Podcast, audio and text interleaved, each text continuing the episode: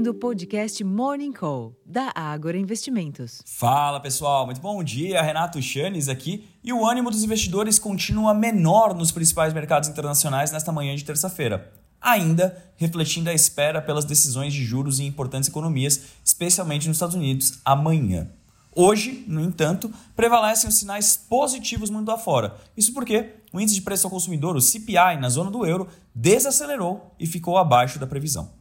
Diante disso, o que se vê são bolsas europeias e índice futuro de Nova York apontando para ganhos enxutos hoje. Saindo dos mercados acionários, o dólar opera perto da estabilidade ante outras moedas fortes, os contratos futuros do petróleo operam em alta, enquanto que os preços futuros do minério de ferro registraram perdas de 0,69% na madrugada em Dalian, cotados ao equivalente a 118 dólares e 28 centes por tonelada. Essa falta de tração no exterior, inclusive, sugere pouco interesse por ativos brasileiros hoje.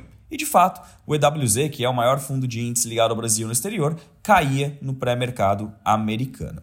Em paralelo, a crescente percepção de que o governo não conseguirá cumprir seu objetivo de zerar o déficit primário no ano que vem também sugere pouco espaço para a retirada de prêmios da curva de juros hoje, especialmente entre os vencimentos mais longos. A gente sempre relembra: juro em baixa geralmente simboliza ativos de risco, especialmente ações, em alta.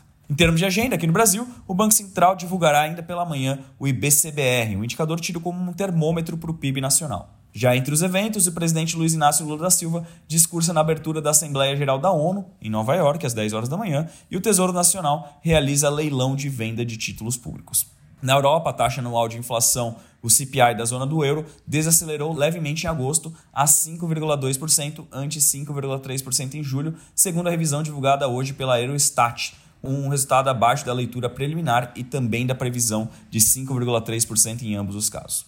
No confronto mensal, o CPI do bloco subiu 0,5% em agosto. Já o núcleo do CPI, que desconsidera os preços de energia e de alimentos que são muito voláteis, teve avanço anual de 5,3% em agosto, confirmando a estimativa inicial.